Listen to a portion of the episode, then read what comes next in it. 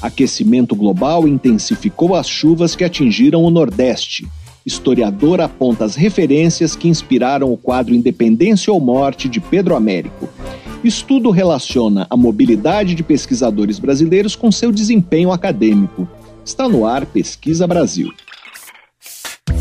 Pesquisa Brasil, uma parceria Revista Pesquisa FAPESP e Rádio USP. Apresentação Fabrício Marques. Olá, sejam bem-vindos ao Pesquisa Brasil, o programa de rádio e podcast da revista Pesquisa FAPESP. Eu sou Fabrício Marques, editor de política da revista, e no programa de hoje nós vamos falar sobre o impacto do aquecimento global na frequência e na intensidade dos chamados eventos climáticos extremos, como fortes ondas de calor ou de frio e episódios de chuva concentrada.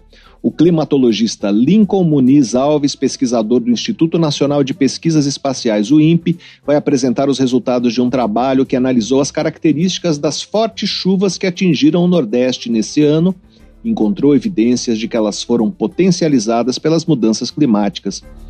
Outro tema do programa são as referências artísticas encontradas no quadro Independência ou Morte de Pedro Américo, que ocupa o Salão Nobre do Museu Paulista da USP, também conhecido como Museu do Ipiranga. A historiadora Michele Escapol Monteiro vai falar sobre a história do quadro e mostrar como obras francesas e italianas inspiraram a imagem mais emblemática da proclamação da independência. Também vamos conversar sobre a mobilidade dos pesquisadores brasileiros. Um estudo recente mostrou que, principalmente nas regiões Sul e Sudeste, é alta a proporção de docentes que seguiram carreira na mesma universidade em que fizeram o doutorado. Essa prática favorece um fenômeno conhecido como endogenia acadêmica, em que cientistas se cercam de pesquisadores que ajudaram a formar. Instituições dos Estados Unidos e de países da Europa têm políticas para combater a endogenia acadêmica e garantir que as suas agendas de pesquisa se diversifiquem eh, com a experiência de pesquisadores vindos de outros lugares. Luiz Felipe Grochock, da Escola de Políticas Públicas e Governo da Fundação Getúlio Vargas, vai explicar as especificidades desse fenômeno no Brasil e mostrar como pesquisadores do país que trabalham nas universidades em que se formaram, mas fizeram estágios de doutorado ou de pós-doutorado no exterior, conseguem participar de redes internacionais de colaboração e ter uma produtividade científica destacada. Você pode acompanhar o conteúdo de Pesquisa FAPESP e as novidades do Pesquisa Brasil nos nossos perfis nas redes sociais. Nós somos arroba Pesquisa FAPESP no Facebook e no Twitter e no Instagram, arroba Pesquisa FAPESP. E para ouvir o Pesquisa Brasil quando quiser é só acessar revistapesquisa.fapesp.br ou então os principais agregadores de podcasts. Pesquisa Brasil, uma parceria da revista Pesquisa Fapesp e Rádio USP. Apresentação: Fabrício Marques. No início da pandemia, os morcegos foram apontados como possíveis reservatórios do vírus SARS-CoV-2 como resultado, reportagens com pouca contextualização sobre o papel ecológico desses animais influenciaram negativamente a forma como as pessoas os enxergam, segundo concluiu um grupo internacional de pesquisadores. A equipe liderada por Verônica Nani, do Instituto Universitário de Estudos Superiores de Pavia, na Itália, analisou o conteúdo de cerca de 2.600 notícias sobre morcegos publicadas online entre o início de 2018 e o fim de 2020 em 26 países, entre eles o Brasil. No início, houve um aumento das notícias associando os morcegos a doenças e uma redução daquelas com mensagem pró-conservação. Já em 2020, os autores encontraram mais notícias de eventos de caça a esses animais do que nos anos anteriores. Pesquisa Brasil. Entrevista. Mais evidências científicas indicam que as mudanças climáticas provocadas pelo homem desempenham um papel importante na frequência e na intensidade dos chamados eventos climáticos extremos, como fortes ondas de calor ou de frio e episódios de chuva concentrada ou seca prolongada. Um estudo recente analisou as características das fortes chuvas que, entre o final de maio e o início de junho, atingiram cinco estados do Nordeste. Segundo o trabalho, essas chuvas, que provocaram ao menos 133 mortes e deixaram 25 mil pessoas desabrigadas, foram 20% mais fortes do que seriam se não estivesse em curso o aquecimento global. Nós vamos conversar agora por Skype com um dos autores desse estudo, é o climatologista Lincoln Muniz Alves, pesquisador do Instituto Nacional de Pesquisas Espaciais, o INPE. Olá, Lincoln, seja bem-vindo ao Pesquisa Brasil. Muito obrigado por participar do programa. Olá a todos, será um prazer conversar com vocês. Lincoln, quando a gente fala em atividades humanas que estão contribuindo para o aumento da frequência e da intensidade de eventos uh, climáticos extremos, do que exatamente a gente está falando? Que atividades são essas? Basicamente, a, a, as atividades humanas relacionadas à mudança do clima, ao aquecimento global, são relacionadas às emissões dos gases de efeito estufa. Em particular, a, no, e aí muito relacionado também à queima dos combustíveis fósseis. Em particular, no caso do Brasil, né, a, essas emissões estão muito relacionadas ao uso e cobertura da terra, por exemplo, as queimadas, o, o desmatamento.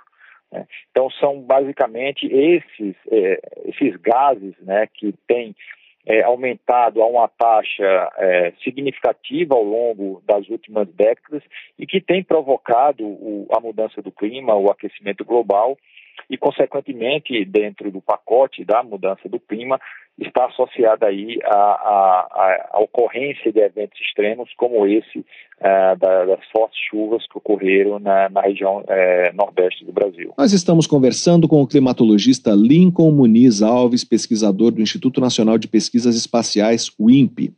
É, no estudo, vocês conseguiram estabelecer uma correlação entre essas fortes chuvas e o aquecimento global. Como vocês fizeram isso? Exatamente. Essa é uma, uma nova metodologia que vem sendo é, desenvolvida ao longo aí dos últimos anos, em particular liderado por uma, uma equipe de cientistas do, do, Reino Unido, da Universidade de Oxford, e que permite é, quantificar se um evento extremo em particular tem é, motivação ou relação direta com a mudança do clima ou faz parte da variabilidade natural.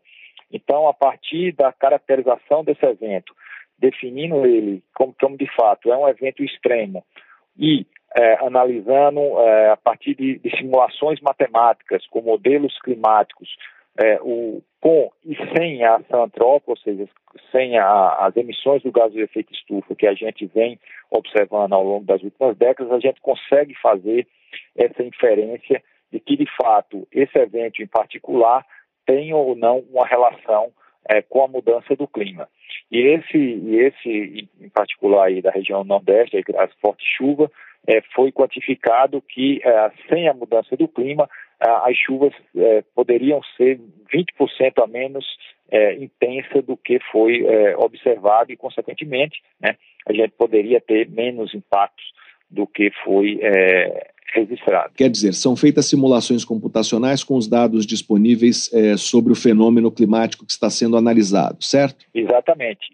E adicionado às emissões dos gases de efeito estufa e sem as emissões. E o que se busca é mostrar como o evento aconteceria em duas condições diferentes. É, como é feita essa comparação? Exatamente. Se, se na simulação, é, sem as emissões do gás de efeito estufa, sem as ações antrópicas introduzidas ah, que as condições que se tem hoje, se o experimento sem essas condições mostrar que não se, não se consegue reproduzir né, esse evento em particular, ou qualquer evento que está sendo analisado, e com a, a, a simulação matemática, considerando essas condições é, de emissões dos gases de efeito estufa, se consegue reproduzir, aí comparando esses dois experimentos, a gente consegue fazer essa inferência que, de fato, o, a mudança do clima tem corroborado e tem causado a, a, a, a intensidade e, por vezes, a ocorrência desses eventos. Nós estamos conversando com o climatologista Lincoln Muniz Alves, pesquisador do Instituto Nacional de Pesquisas Espaciais, o INPE.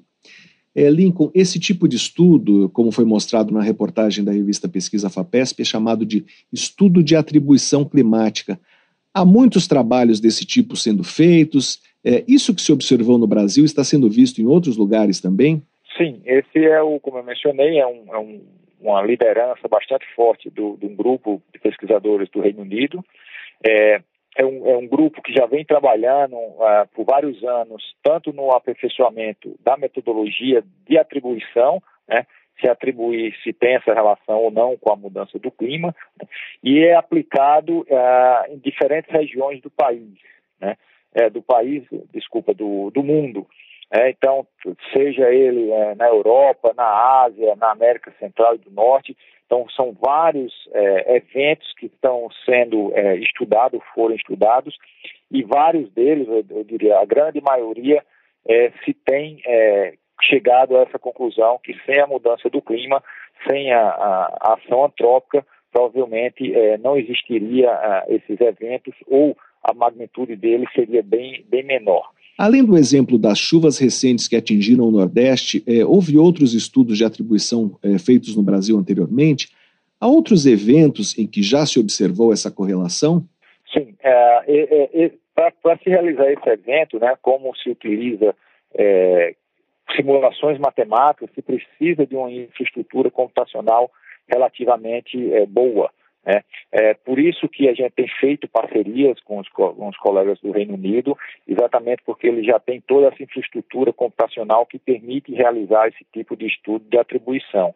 É, no Brasil ainda são poucos os, os casos, porém já, já existem vários estudos, em particular é, teve, teve esse que a gente analisou da região Nordeste, teve também é, casos uh, na, na região sul do, do Brasil, teve casos na, na Amazônia, na própria região sudeste relacionado à, à seca. Então, alguns estudos vêm sendo já desenvolvidos ao, ao longo das últimas décadas com, na, com a, o propósito né, de, de, de fato, quantificar e, e, atribuir que esses eventos que a gente vem observando é, no Brasil tem, de fato, a relação já com a mudança do clima. Então, não é uma coisa que a gente esperaria, como os próprios modelos é, de projeções climáticas indicavam para o futuro, né? são coisas que são eventos que já vêm ocorrendo e que, de certa maneira, os modelos até é, subestimaram. Nós estamos conversando com o climatologista Lincoln Muniz Alves, pesquisador do Instituto Nacional de Pesquisas Espaciais, o INPE. Lincoln, esses estudos olham para eventos eh, que já aconteceram. É possível usar esse tipo de informação para prever o futuro, é, ou pelo menos para tentar saber se a tendência é de haver uma frequência maior desses eventos climáticos extremos daqui para frente? Sim, é, como você falou, esse estudo é mais um diagnóstico, né? É, é, mas, de fato, o, esses mesmos modelos que são utilizados para fazer esse diagnóstico de atribuição, são os mesmos modelos utilizados para se projetar o clima para o futuro.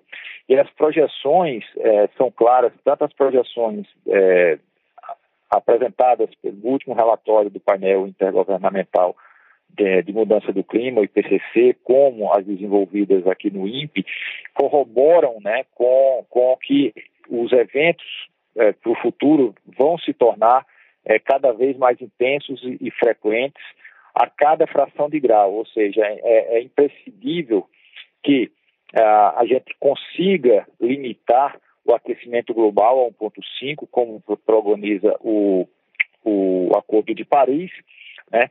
E para isso, de fato, é, é, é, é precisa de uma ação é, rápida e, e global de, de todos os países para mitigar essas emissões dos gases de efeito estufa.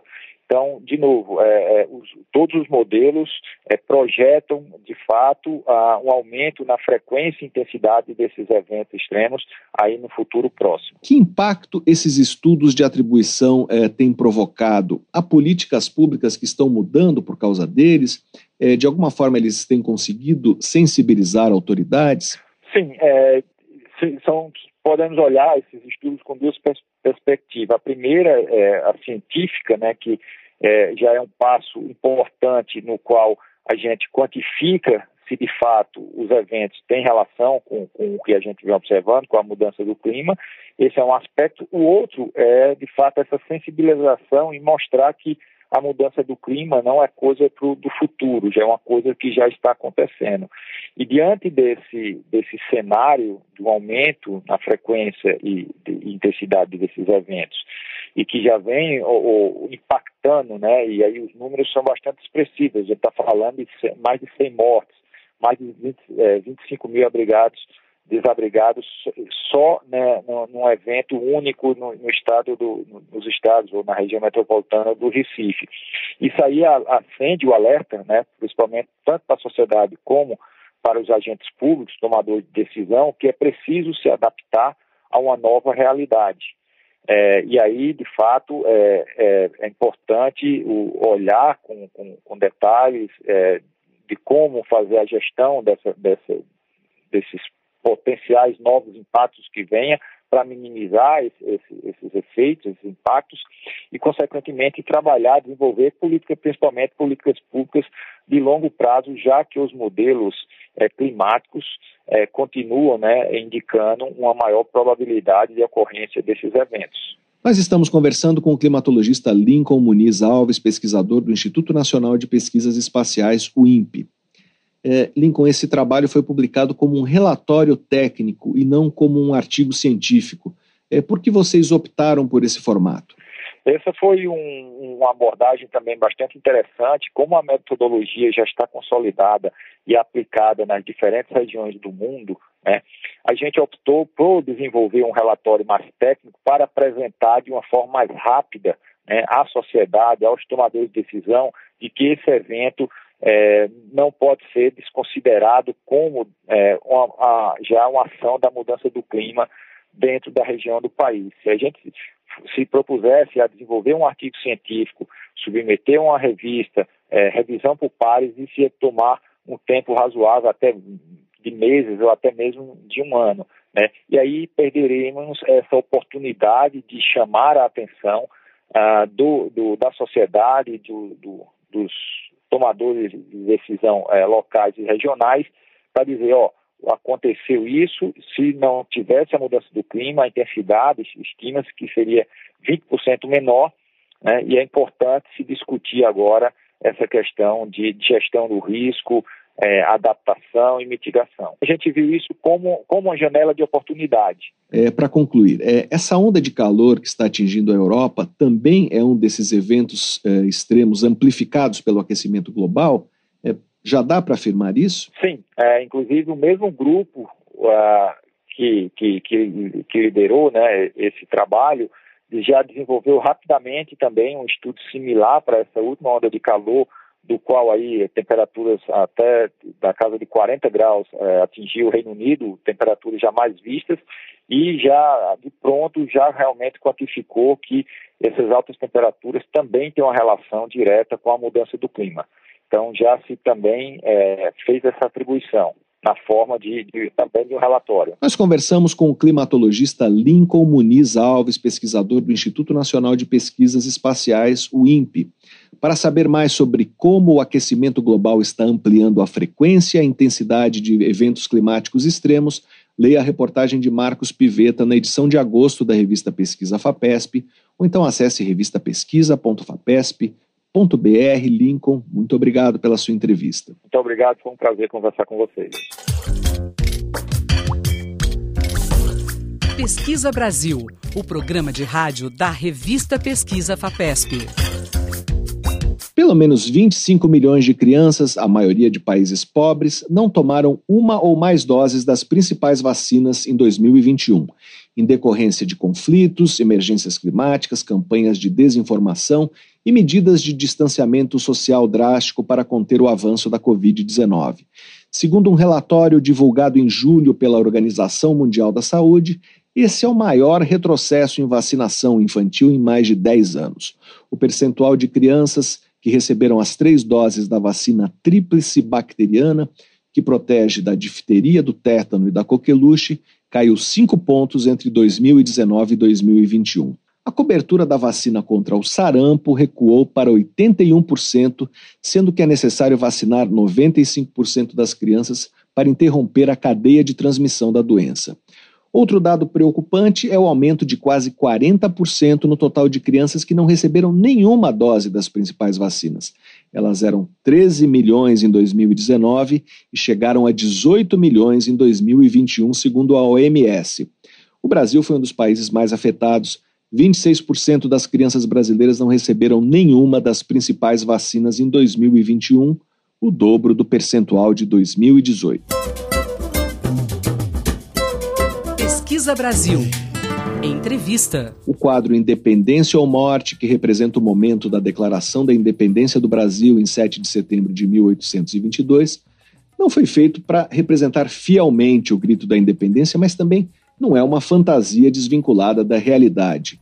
A obra expressa o conhecimento do pintor Pedro Américo sobre a história e a cultura brasileiras e também a influência europeia na obra do artista. Para falar sobre as referências que podem ser observadas na imagem mais emblemática da proclamação da independência, que ocupa o Salão Nobre do Museu Paulista da USP, nós vamos conversar agora por Skype com a historiadora Michele Escapol Monteiro.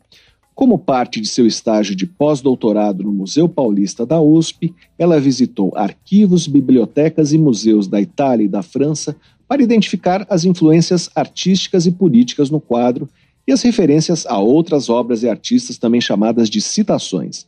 Olá, Michele, seja bem-vindo ao Pesquisa Brasil. Muito obrigado por participar do programa. Olá, Fabrício. Eu que agradeço o convite. É um prazer estar aqui com você falando sobre a minha pesquisa. Michele, é, para começar, o que são as citações em obras artísticas? Então, as pinturas que a gente chama de pinturas acadêmicas, que são aquelas pinturas feitas por artistas vinculados às academias de belas artes, é, muitas delas, principalmente as pinturas de história, que são essas com temas é, vinculados a, a ao passado, né, acontecimentos históricos, tinham esse procedimento de citação de um artista, é, usar como referência artistas anteriores, mestres, é, ou até artistas contemporâneos, e ele usava, por exemplo, o um modelo compositivo ou até mesmo é, pequenas, é, pequenos personagens da obra é, é, faziam referências a outras obras é quase um processo de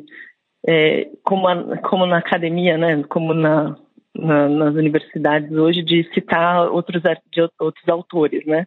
Então era um processo de citação de outros artistas, era uma forma de mostrar que esse pintor tinha conhecimento do repertório artístico e tinha capacidade de pegar um, uma referência e transformar num outro contexto, né? Usar, porque não é exatamente uma cópia, né? Uma, ele transforma, ele é, a partir de uma referência ele ele compõe a sua versão, o, o seu a sua proposta. Quais são as principais citações que podem ser observadas é, no quadro de Pedro Américo?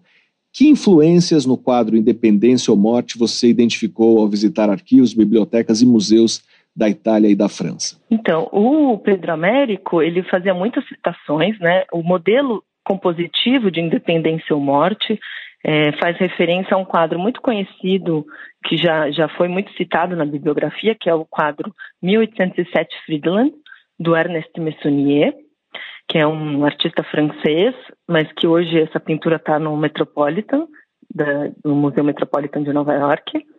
E uh, o modo como ele compôs o quadro é muito parecido com essa proposta do Messonnier, né, do, desse, da Batalha de Friedland.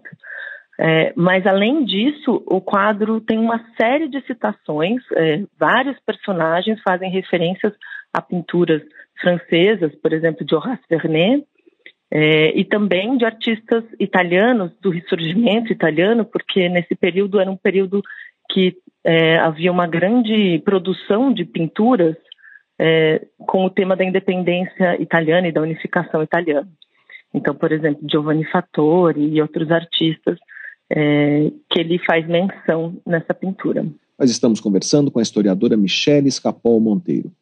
É, Michele, Pedro Américo viveu na Europa, onde ele teve contato não só com essas obras, é, mas também com outros artistas, não é isso?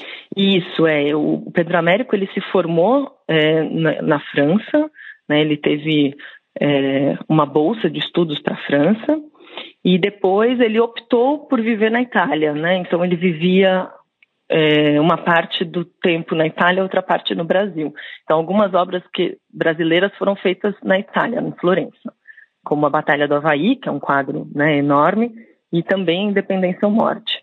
É, e com certeza o fato dele estar na, na na França e na Itália, né? Porque mesmo quando ele estava na Itália ele frequentava exposições na França. É, serviu de base para ele criar esse repertório artístico e tentar uma inserção artística nesse meio internacional. Embora ficasse claro que fossem citações, ele chegou a ser acusado de plágio, certo? É, ele estava vivendo um momento de transição, né? Então, é, em alguns, uh, alguns periódicos, alguns críticos é, comentaram como se fosse um plágio. Mas ele mesmo é, chegou a escrever textos sobre isso, sobre como essa não é uma, uma prática de cópia, mas realmente uma, uma das regras artísticas da academia. Nós estamos conversando com a historiadora Michele Escapol Monteiro. O quadro não é uma representação fiel uh, do Grito do Ipiranga, aquele exemplo bastante conhecido de que Dom Pedro estava montado em uma mula, uh, não em um cavalo. Uh, eu queria que você explicasse como Pedro Américo buscou conciliar elementos da realidade com a interpretação que ele queria dar para aquele momento histórico. É, então, as pinturas de história, é, elas tinham um vínculo com o passado, no sentido dos artistas buscarem documentos é, para criar essas representações, mas ao mesmo tempo o passado é irresgatável, né? Então é impossível é, o artista é, fazer uma representação que seja fiel ao passado. É, além disso, é, tem uma questão que é os quadros precisavam é, ser mostrar uma imagem que fosse uma imagem honrosa do passado, né? Então, é, representar o príncipe numa mula talvez não fosse o, o ideal para essa representação que se queria criar em torno do 7 de setembro. É, então, o artista, o Pedro Américo, por exemplo, ele recorreu a documentos, ele foi atrás de retratos das pessoas que participaram do evento, é, buscou informações sobre indumentária, sobre a geografia do lugar, visitou né, o Ipiranga e tudo mais. Então, com esse objetivo de criar um quadro que tivesse um respaldo documental, mas ao mesmo tempo é, ele tinha liberdade, ele sabia disso, de criar. Ele mesmo chega a escrever um opúsculo é, na época em que ele vai justificar algumas das suas escolhas. Ele vai dizer, por exemplo, que ele não colocou o, o príncipe numa mula, é, ou então é, que era impossível ele fazer o príncipe com com problemas gástricos, dá algum entendimento nesse sentido. Então, é, ele diz que ele cria é, essa imagem e ele usa uma frase que é muito conhecida que fala: a realidade inspira, mas não escraviza o pintor. Então é um pouco nesse sentido. Esse quadro é o resultado, portanto, é, desses documentos, da criação do artista e dessas referências, dessas regras artísticas. E como compreender esse quadro à luz da encomenda que foi feita ao Pedro Américo? É, essa é a obra principal do Museu Paulista. É, quem contratou o artista esperava exatamente essa obra? É, é uma obra que foi encomendada, mas ao mesmo tempo foi uma obra proposta. Né? O Pedro Américo sabe da, da, da, construção desse edifício, né, do edifício que hoje é o Museu Paulista, né, que a gente chama de edifício monumento, e ele se propõe a fazer essa pintura. Então não foi uma encomenda que a comissão resolveu fazer uma pintura e chamou o Pedro Américo. Então ele foi lá e se propôs a fazer essa pintura.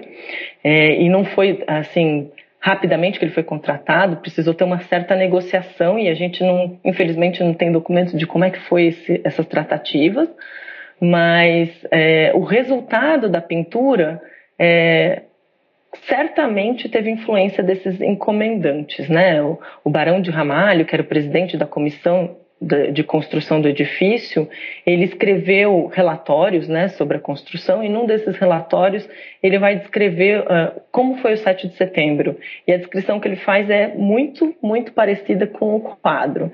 Então, tudo nos leva a crer que houve essa negociação, esse acerto e e, e que o, o, pintor fez um quadro que correspondesse a essas expectativas, né? Inclusive quando ele pintava, ele mandava, ele fez um estudo, né, a óleo e ele tirou fotografias, enviou para os encomendantes como forma de mostrar, né, a produção do seu trabalho. Então, certamente o quadro foi resultado é, também dessas negociações. Nós estamos conversando com a historiadora Michele Escapol Monteiro. É, existe um quadro anterior ao, ao, do Pedro Américo que reproduz de uma outra maneira a Declaração da Independência, que foi feito pelo francês é, François René Moreau. É, por que a imagem de Pedro Américo acabou sendo mais difundida? É, o quadro do Moreau foi uma encomenda é, para o Senado do Império, é, para uma das salas, né?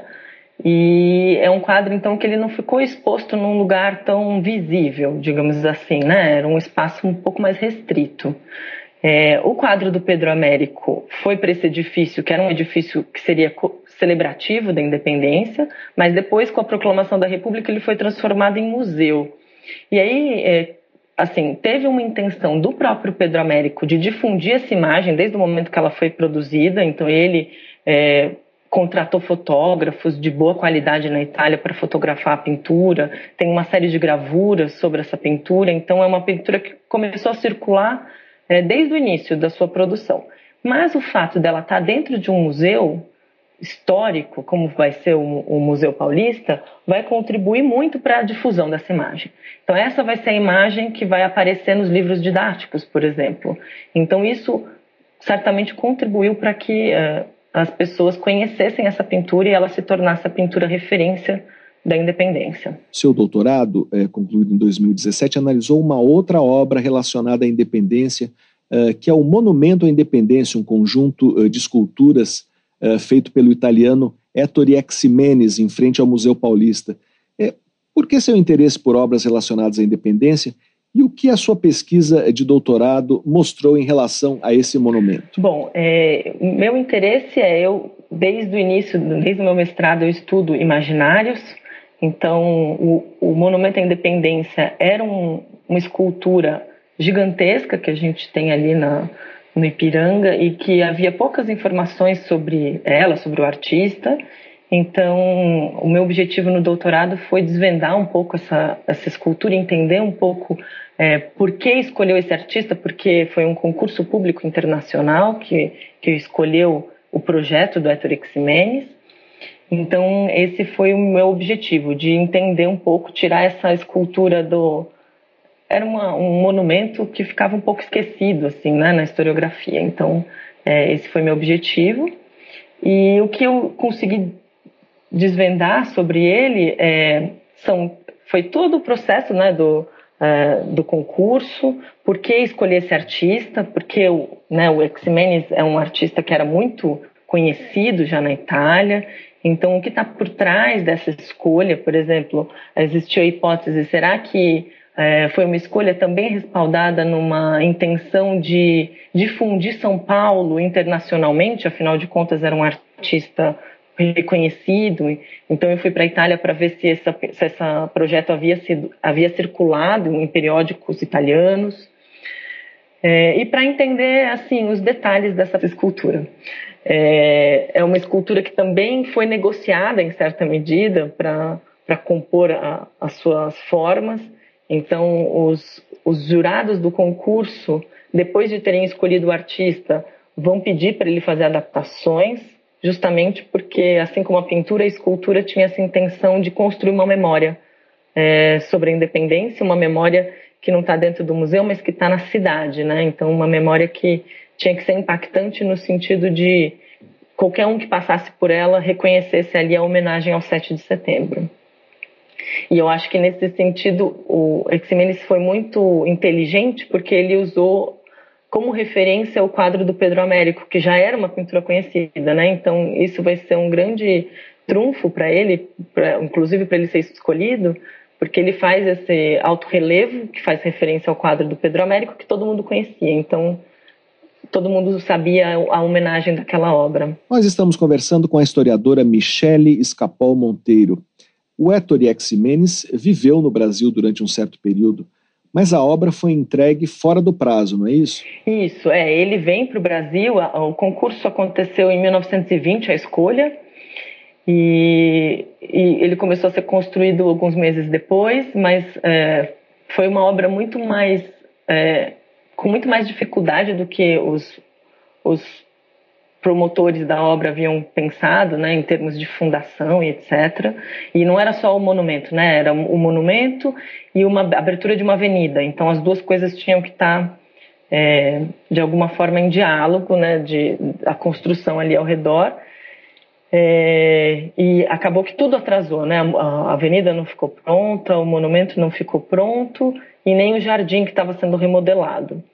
É, o artista ele veio para o Brasil, ele ficou vivendo vários anos, desde 1920 até 26 no Brasil, É, Para a construção desse monumento, eles criaram uma, uma fundição artística, que a gente não tinha fundição no Brasil de grandes proporções. Então, é, foi feita uma fundição ali na Vila Prudente, e uma parte da obra foi fundida nessa fundição, e uma parte da obra veio da Itália. É, e aí, em 22, é, o artista já tinha basicamente concluído tudo, mas é, não tinha sido possível montar a obra toda. Então, em 22, ela foi inaugurada incompleta. E ela vai ser completada em 23. Ela só é inaugurada oficialmente mais tarde, não é isso? A data oficial é 1926? Então, essa é uma data que estava equivocada. Na verdade, ela foi inaugurada oficialmente em, oficialmente em 22, né? Que teve um aparato é, cerimonial, foi 22. Em 23, ela foi concluída e teve uma, inauguração simbólica, mas sem grandes festejos. E aí eu imagino que a data de 26 seja esteja sido equivocadamente é, difundida, porque o artista havia pedido um aumento de verba para a construção da obra e isso gerou uma série de, é, de discussões nos periódicos e, e ele é negado essa, esse aumento de verba inicialmente para ele. Aí ele conclui a obra e depois que ele conclui a obra, é, alguns políticos acham que valeria a pena dar uma gratificação a ele, porque de fato havia tido uma grande inflação na época e que o material e a mão de obra com certeza teriam sido maiores do que o que o governo estadual havia pagado para o artista. Então eles dão uma gratificação e essa gratificação sai em 26. Então acho que ficou esse embrólio durante alguns anos em relação ao monumento e em 26 é, é quando ele recebe essa gratificação. Mas a obra já estava concluída. Nós conversamos com a historiadora Michele Escapol Monteiro para saber mais sobre as referências que influenciaram a pintura do quadro Independência ou Morte de Pedro Américo, leia a reportagem de Danilo Albergaria no site da revista Pesquisa FAPESP, que é o revistapesquisa.fapesp.br. Michele, muito obrigado pela sua entrevista. Eu que agradeço, muito obrigada. Você ouve Pesquisa Brasil. Apresentação: Fabrício Marques. Em grupos de pesquisa, a probabilidade de mulheres receberem crédito pela autoria de artigos científicos e patentes é significativamente menor do que a de homens. A diferença foi observada em quase todas as áreas da ciência e etapas da carreira. A desigualdade se deve, ao menos em parte, à falta de reconhecimento da contribuição feminina para as pesquisas segundo um estudo liderado pelo economista Matthew Ross, da Universidade Northeastern, nos Estados Unidos. Ele e colaboradores analisaram dados do período de 2013 a 2016 eh, de grupos de pesquisa em mais de 50 instituições de ensino superior norte-americanas. A probabilidade de mulheres receberem crédito por artigos científicos foi 13,2% menor uh, do que a de homens uh, do grupo estudado. No caso de, das patentes, foi 58,4% inferior. A equipe de Ross aplicou um questionário qualitativo em mais de 2.400 pesquisadores e fez um levantamento de autores de artigos e patentes. A sondagem mostrou que 43% das mulheres e 38% dos homens que responderam ao questionário já haviam sido excluídos da autoria de um artigo científico do qual participaram. Pesquisa Brasil. Entrevista. Estudos recentes mostraram que, principalmente em universidades de prestígio do sul e do sudeste do Brasil, é alta a proporção de docentes que se fixaram na mesma instituição em que fizeram o doutorado. A baixa mobilidade favorece um fenômeno conhecido como endogenia acadêmica, em que cientistas e docentes se cercam de pesquisadores que ajudaram a formar. Instituições dos Estados Unidos e de países da Europa tem políticas para combater a endogenia e garantir que as suas agendas de pesquisa se diversifiquem eh, com a contribuição de pesquisadores eh, de outros lugares. Nós vamos conversar agora por Skype com Luiz Felipe Grochock. Ele é doutor em política educacional pela Universidade de Stanford, nos Estados Unidos, e professor da Escola de Políticas Públicas e Governo da Fundação Getúlio Vargas. Durante o doutorado, concluído em 2020, ele analisou as especificidades da endogenia acadêmica no Brasil e seus efeitos na produtividade científica. Olá, professor, seja bem-vindo ao Pesquisa Brasil. muito obrigado por participar do programa. Olá, eu que agradeço o convite. Muito honrado. Professor, eu queria que explicasse para a gente é, como se formulou esse conceito de endogenia acadêmica e quais são os seus é, possíveis impactos. É, que se sabe sobre isso à luz da experiência internacional? Tudo bem. A endogenia acadêmica, né, ele já há muito tempo vem sendo discutido, sobretudo em países desenvolvidos, né, em que o sistema de educação superior já está mais concretizado. Né? Uh, nessa ótica, à época, ele foi pensado como uh, um conceito da biologia, foi emprestado um conceito da biologia, né? que é isso, a endogenia seria nesse sentido, de você fazer uma replicação né, do que já existe. Então, uh, ele já veio com um conceito muito negativo. Né? É, o, o, reitor de, de Harvard, há mais ou menos 100 anos atrás, ele já trazia esse problema falando, olha, isso é algo que a gente tem que combater, a gente tem que ter né, novos, uh, novos pesquisadores, novas ideias vindo para a nossa instituição. Então, nós precisamos né, fazer uma mobilidade mais intensa. Né? Weber também é, dizia né, em suas pesquisas e em, em suas obras que ele sempre orientava os seus orientandos a seguir para outras instituições e que nunca ficassem ali, porque exatamente Weber entendia que era importante ter sim essa exposição, né, é, essa, essa visão é, distinta da cultura. Então, nós vemos que, por exemplo, na Alemanha, já há muitos anos, há políticas concretas, né, já há décadas, que uh, de, criam desestímulos para que os pesquisadores fiquem naquela instituição. Né? Os, os, os, os, pesquisadores eles têm que realmente ir para outras instituições, né? ter essa exposição uh, para que eles consigam realmente avançar na carreira. Né? E, e no Brasil esse ainda é um, um processo que a gente ainda está está em discussão, né, e que, que há sempre uma percepção de que a endogenia acadêmica vem acontecendo no Brasil. Né? E aí, por isso, surgiu o interesse, né, na, durante meu doutorado, de focar nesse, nesse tópico e realmente identificar né, se existe endogenia acadêmica no Brasil e ela existindo, né, qual, quais são os efeitos dessa endogenia. Eles são realmente negativos? como é identificado em outros países? Eu lhe faço essa pergunta então. O que a sua pesquisa de doutorado mostrou? Há um dado mostrando que ela é maior em universidades das regiões Sul e Sudeste. É, por que isso acontece nessas regiões? E quais são os resultados gerais? Exatamente. Eu usei a base de dados do, do Coleta CAPS né, e a plataforma Supia e olhei todos os acadêmicos vinculados a essas plataformas de 2006 a 2016. É, então, o que eu pude mapear, olhando toda, todas as instituições brasileiras, é que a, a média de docentes contratados naquelas instituições em que foram formados, em que realizaram seu doutorado, é de 23%. O que não parece ser um número tão alto, né, quando você pensa como país. Né? Mas ao olhar para instituições específicas, a gente vê por exemplo, Universidade de São Paulo, 70% dos docentes da instituição são formados na própria Universidade de São Paulo. Né? Então, a gente vê que é um, uma realidade diferente né, da média nacional. Se nós olharmos o Unicamp, que é outra universidade de excelência, né, é, também um percentual de 55% dos docentes que atuam naquela instituição fizeram os seus estudos, né, seu doutorado, se formaram na Unicamp.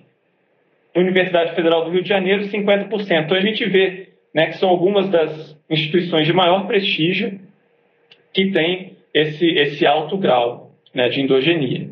É, e di, diferindo do restante do país. Quer dizer, no Brasil, a endogenia é maior justamente nas instituições que têm uma produção acadêmica maior e de maior impacto.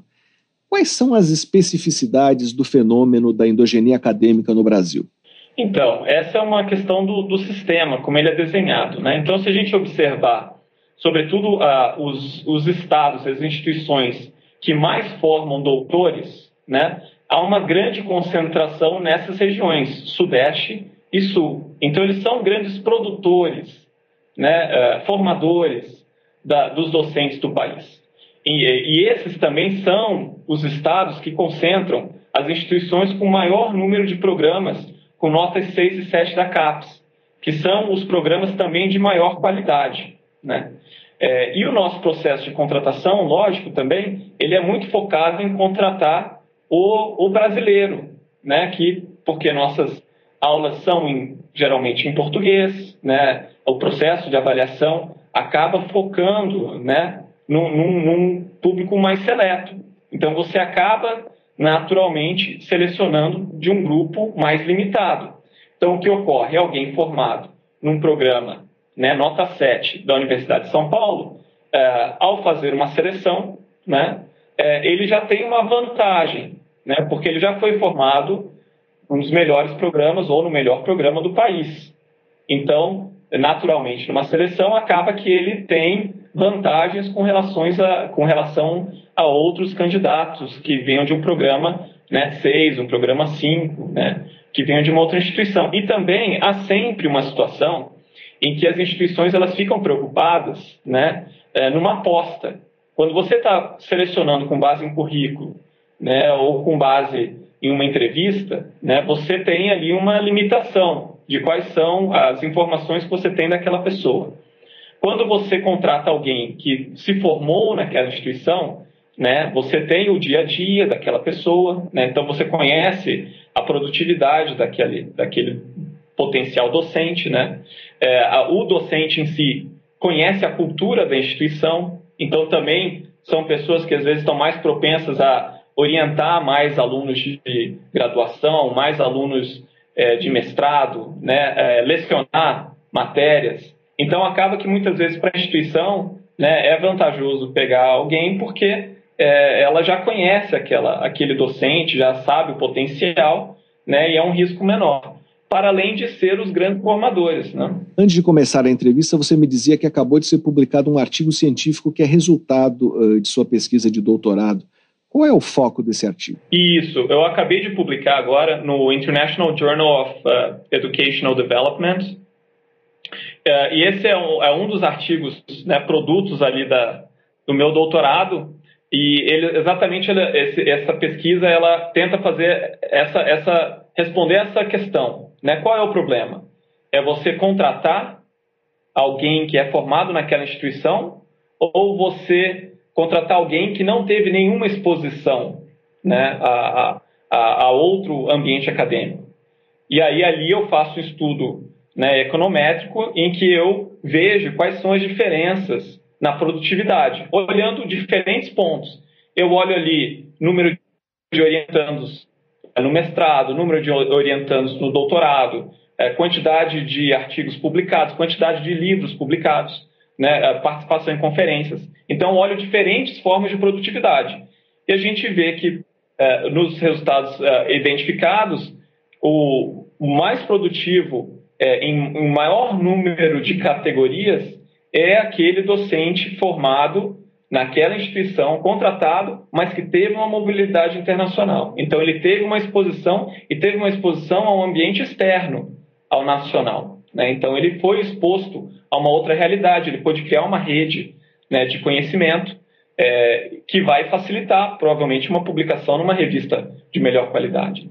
Então, há, sim, nesse artigo, eu consigo identificar né, é, efeitos, sim, para aquela pessoa que tem mobilidade ele tem um perfil diferenciado. Como se compara o desempenho dos docentes que passaram a carreira em uma mesma instituição uh, e o dos que tiveram mobilidade acadêmica maior? Sim, importante ressaltar que eu olhei um, um, uma amostra de 90 mil docentes, então é um, é um número significativo né, de docentes. E eu observei é, não só é, a, a, o nível de endogenia, né? eu observei o seguinte, eu fiz a seguinte pergunta, qual é o problema? O problema é você contratar alguém que se formou naquela instituição, né? Ou contratar alguém que não tem nenhuma experiência fora daquela instituição. São perfis diferentes. Você pode ter alguém formado na Universidade de São Paulo que fez um doutorado sanduíche no exterior, né? Ou que fez um pós-doc em seguida à formação do doutorado, fez um pós-doc fora. Então, o que eu observei de diferença é que o, o docente mais produtivo é aquele que está na instituição, né, na, na instituição em que ele se formou, mas que teve uma mobilidade internacional. Então ele teve uma exposição, ele não ficou imóvel, né? ele é, teve uma exposição a uma outra realidade acadêmica. Então, esse, nesse perfil eu identifiquei né, que ele tem uma probabilidade maior de publicar em revistas de maior prestígio, né, é, que ele tem também o, a, o, o, o contato e a responsabilidade acadêmica de orientar no doutorado, né, então ele tem um foco maior no doutorado, então a gente vê que ele foca na pesquisa, né, ele tem chances maiores de publicar em revistas né, de, de nível A1, né, e ele uh, consegue ter um número de orientandos maior no doutorado. Então você vê que ele tem um foco, um, ele tem um perfil diferenciado. E é alguém que tem uma mobilidade, ele não é imóvel. Né? Então, é, essa é a questão. Assim, você pode corrigir né, efeitos negativos da endogenia expondo o docente a uma mobilidade, que não necessariamente precisa ser né, o doutorado pleno fora. Né? A política que vem sendo adotada já há alguns anos, né, de você multiplicar as oportunidades de mobilidade acadêmica por meio de um doutorado sanduíche no exterior, por exemplo, é, pode estar trazendo esses efeitos positivos, né, de minimizar o que acontece em outros países, em que quando você contrata alguém daquela própria instituição, ele não teve exposição né, a uma outra instituição acadêmica e aí ele tem uma menor produtividade. Nós estamos conversando com Luiz Felipe Grochock, da Escola de Políticas Públicas e Governo da Fundação Getúlio Vargas. A concentração da produção acadêmica e os índices elevados de endogenia nas regiões mais desenvolvidas do Brasil é, são fenômenos desejáveis? É, que caminho a gente deveria seguir para buscar mais equilíbrio? É, essa é uma crítica que eu faço. Né? Como a gente tem uma alta concentração das melhores instituições, né, com a melhor orçamento, né, as melhores condições de desenvolver pesquisa concentradas numa mesma região ali ou próximas, né, na região sul e sudeste, é, isso pode ser interessante né, para você desenvolver né, instituições de, de renome, né, de prestígio, né, que, que se saiam muito bem em rankings internacionais. Né? Mas no longo prazo, você está deixando outras instituições que podem ter, inclusive, é, vantagens né, comparativas em, em, termos de localização, né, regionais, em que você poderia estar desenvolvendo políticas para melhorar a qualidade daqueles programas. Né? Então, você, por, exemplo, na região norte, você deveria tentar desenvolver programas que consigam atingir a nota 7, né, ter uma qualidade internacional na área da, da biológicas, né, porque você tem ali a Amazônia com uma riqueza imensa, né, é, com uma chance de potencial de pesquisa muito grande. Então, por que não né, investir em programas né, atrair pesquisadores muito bem formados dessas instituições que formaram com alto nível para que estejam lá, né, naquela instituição, formando pessoas naquela região que tem essa vantagem comparativa. Né? É, essa, é, é, essa é uma, uma estratégia que pode ser adotada, de você estimular a mobilidade criando centros de excelência naquilo que aquela instituição, aquela região tem vantagem comparativa com relação a esses grandes centros. Né? Então, aí você consegue criar estímulos. Ah, caso isso não seja feito, a gente vai continuar né, com uma alta concentração, né, com uma vantagem é, comparativa e com certos estados sendo aqueles estados formadores de todos os acadêmicos, ou a grande maioria dos acadêmicos que atuam no restante do país.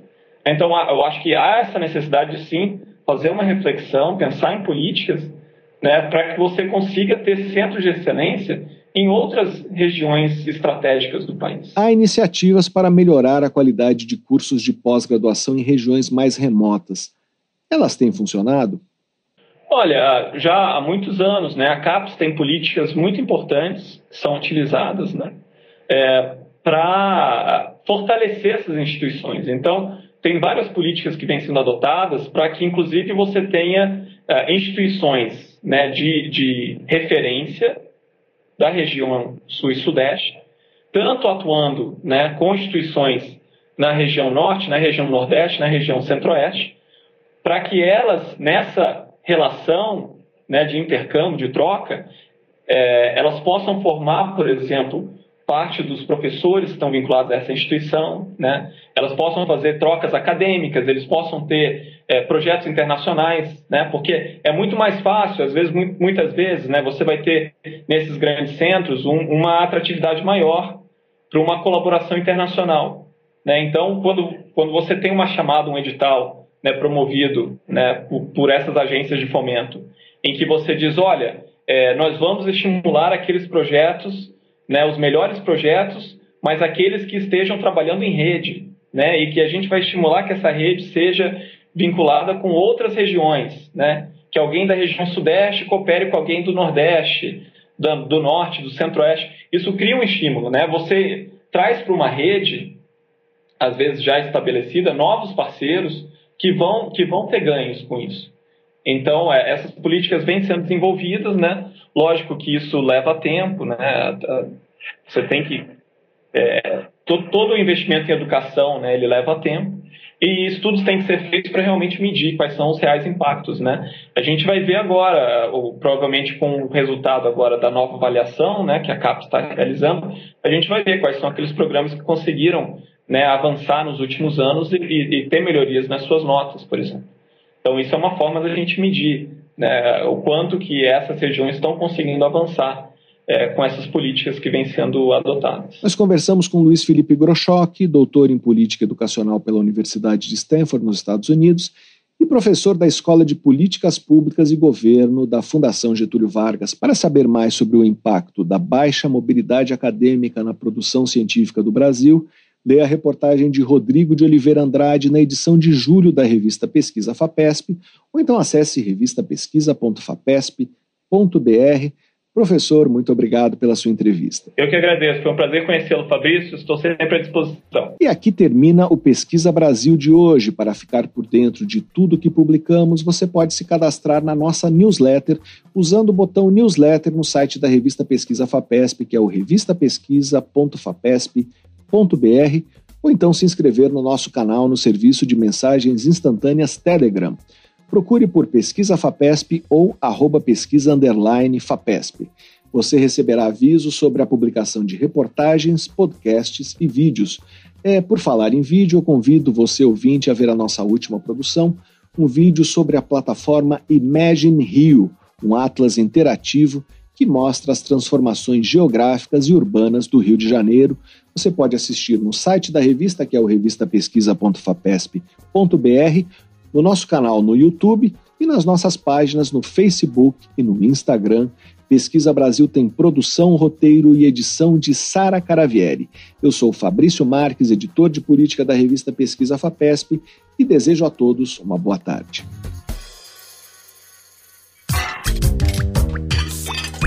Você ouviu Pesquisa Brasil, uma parceria da revista Pesquisa FAPESP e Rádio USP.